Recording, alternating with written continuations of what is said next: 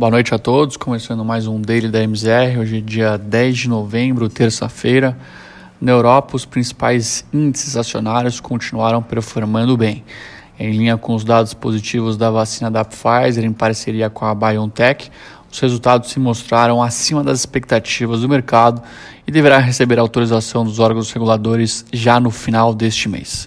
Principal índice europeu fechou em alta de 0,9% aos 384,42 pontos. Os principais resultados positivos vieram de empresas que se beneficiam diretamente da volta à normalidade, como o setor de viagens, hospitalidade e transporte. Na ponta inversa, segue o alerta do número de casos no continente e as consequências oriundas dos já decretados lockdowns.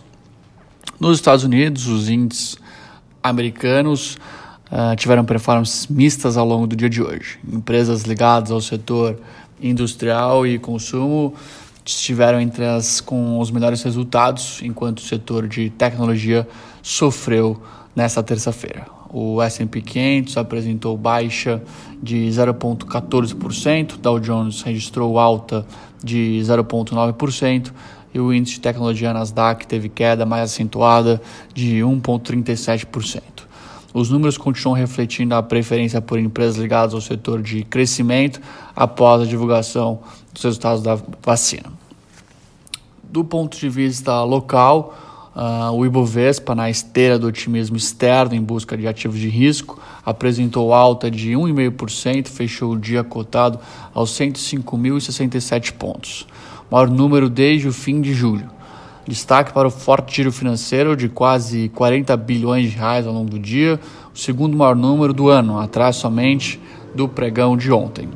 As notícias positivas sobre a vacina e a dissipação do receio com relação às eleições americanas impulsionaram as bolsas globais e o Brasil não ficou de fora. Segue no radar o risco político e fiscal, embora esses estejam no momento em segundo plano. Em novembro, a bolsa brasileira já acumula alta de quase 12%. Com relação aos juros, após o rally dos últimos dias, as taxas de juros brasileiras tiveram um comportamento ameno ao longo da sessão, levando em conta o tom positivo dos últimos dias, tanto com relação à vacina quanto, a, quanto com relação às eleições nos Estados Unidos. O mercado deve em breve voltar as atenções para os problemas fiscais brasileiros.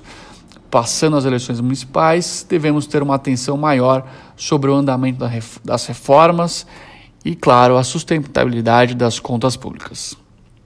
Do ponto de vista cambial, a moeda americana se valorizou marginalmente versus real no fim da sessão, em dia marcado pela realização de lucros das principais divisas versus o dólar americano. O real se viu entre, as alt entre altas e baixas ao longo do dia, sustentado também pelas declarações do ministro Guedes ao longo da tarde. Guedes reiterou que o Brasil pode surpreender positivamente em termos de crescimento em 2021, afirmando que podemos ter um PIB, inclusive maior do que 3,2%, a depender, claro, dos próximos passos. Ele ainda enfatizou que não usaria a pandemia como fonte de desculpa para se fazer gastos irresponsáveis. Além disso, Rodrigo Maia, em declaração, disse que o Brasil pode explodir em janeiro caso não sejam votadas pautas importantes como o orçamento e as reformas. O vice-presidente Mourão também destacou a importância do orçamento e a possibilidade de rebaixamento do rating brasileiro. Por fim, o principal índice de fundos imobiliários da indústria apresentou leve alta de 0,15% e encerrou o dia cotado a 2.807 pontos. Bom, por hoje é isso, pessoal. Tenham todos uma excelente noite e até amanhã.